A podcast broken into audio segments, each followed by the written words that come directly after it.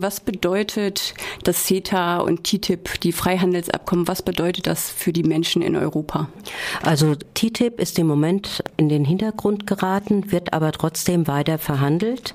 Es ist noch nicht so weit fortgeschritten wie CETA. CETA soll diesen Herbst ratifiziert werden und äh, es bedeutet für die Bevölkerung in praktisch fast jedem Lebensbereich eigentlich enorme Veränderungen und vor allem Einschränkungen und weniger Möglichkeiten Möglichkeiten. Also es betrifft vor allem äh, die Frage der Demokratie, wir haben hier eine freiheitlich-demokratische Grundordnung, die gewährleisten soll, ein bisschen besser, äh, als das früher in der Geschichte der Fall war, dass also äh, nicht äh, zu schnell diktatorische Strukturen entstehen können.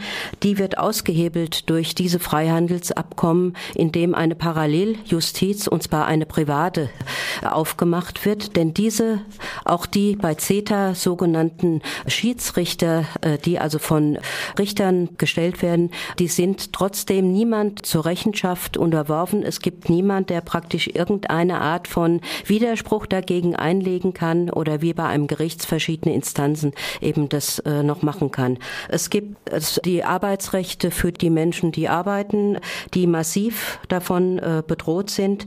Äh, Umwelt, Verbraucherschutz, das Gesundheitswesen, die Kultur, äh, die Daseinsvorsorge insgesamt, äh, also Beispiel Wasserprivatisierung Privatisierung in Berlin, Rekommunalisierung sind überhaupt nicht mehr möglich nach diesen Freihandelsabkommen. Und der regulatorische Rat ist zum Beispiel eine Institution, äh, eine Verfestigung von Lobbyinteressen von Großkonzernen. Und das ist alles damit drin in diesen Handelsverträgen.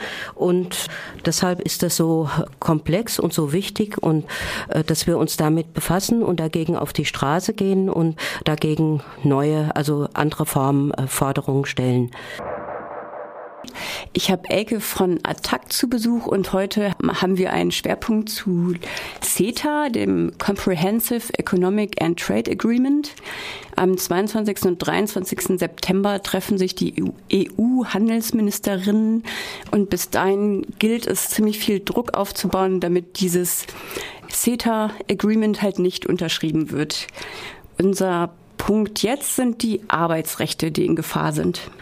In CETA als auch in TTIP ist es so, dass Arbeitsrechte nicht in den Kernpunkten übernommen werden, wie sie weltweit in den Statuten äh, der internationalen Labour-Organisationen vorhanden sind und die ein Schutz sind, wie zum Beispiel ganz entscheidende Rechte wie das Kündigungsrecht, ganz entscheidendes Recht, was dann immerhin äh, eingeklagt und äh, gefordert werden kann, gleicher Lohn äh, für gleiche Arbeit bei Mann und Frau. Und es ist auch so, dass die eigene Gerichtsbarkeit dann äh, geschaffen wird. Also es wird ein geheimes und nicht von außen äh, in einer anderen Instanz äh, der Gerichtsbarkeit zum Beispiel ein neues Verfahren möglich, wenn man Widerspruch dagegen einlegen will. Es ist eine ganz abgeschlossene und also nicht von außen eingreifbare Situation. Die Arbeitsgerichte haben dann praktisch eine ganz massive Einschränkung zu befürchten. Und die Vertragsparteien, das steht auch drin zu dem Punkt in CETA, äh, die sollen die Mindestbeschäftigungsstandards neu festlegen. Neue Festlegungen sind nach den Erfahrungen mit den Freihandelsverträgen immer also es wird das Niveau runtergesetzt, werden die Rechte beschnitten. Es ist auch so, dass zum Beispiel das Verbot gelber Gewerkschaften, also Gewerkschaften, die von Arbeitgebern eingerichtet werden, damit die Beschäftigten, die Arbeitnehmerinnen und Arbeitnehmer in einem Betrieb selbst äh, keine eigene Vertretung mehr haben oder die dagegen wirken kann und die Interessen der Unternehmen vertritt, dass das also nicht mehr verboten wird, äh, wie das bis jetzt noch der Fall ist. Und es gibt auch äh, zum Beispiel keine Überprüfung bei äh, durch die ILO äh, wie bezahlter äh, Urlaub äh, und also ähnliche Arbeitsrechte noch in Anspruch genommen werden. Möchtest du zu den Arbeitsrechten noch was hinzufügen? Oder kurz sagen, was die ILO ist?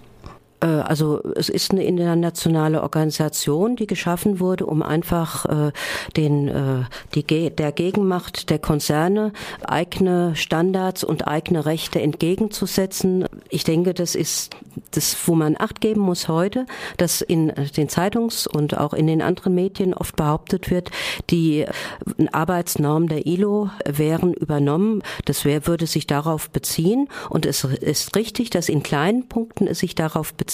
Aber deshalb habe ich genau nochmal die wirklich entscheidenden Punkte genannt, die also für Arbeitnehmerinnen und Arbeitnehmer wirklich eine Bedeutung haben. Und die sind genau eben draußen.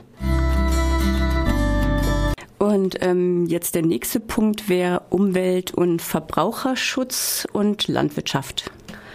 Der Umwelt- und Verbraucherschutz ist in den Abkommen, in den Freihandelsabkommen TTIP und CETA praktisch nicht vorhanden. Und zwar, wenn dann nur in negativer Form. Äh, das Land Baden-Württemberg hat eine Studie in Auftrag gegeben zu CETA, ähm, weil Herr Kretschmann, der Ministerpräsident Kretschmann, also immer noch äh, Jein sagt, aber tendenziell eher zu CETA neigt, also sich nicht zu einem klaren Nein zu CETA bekennt.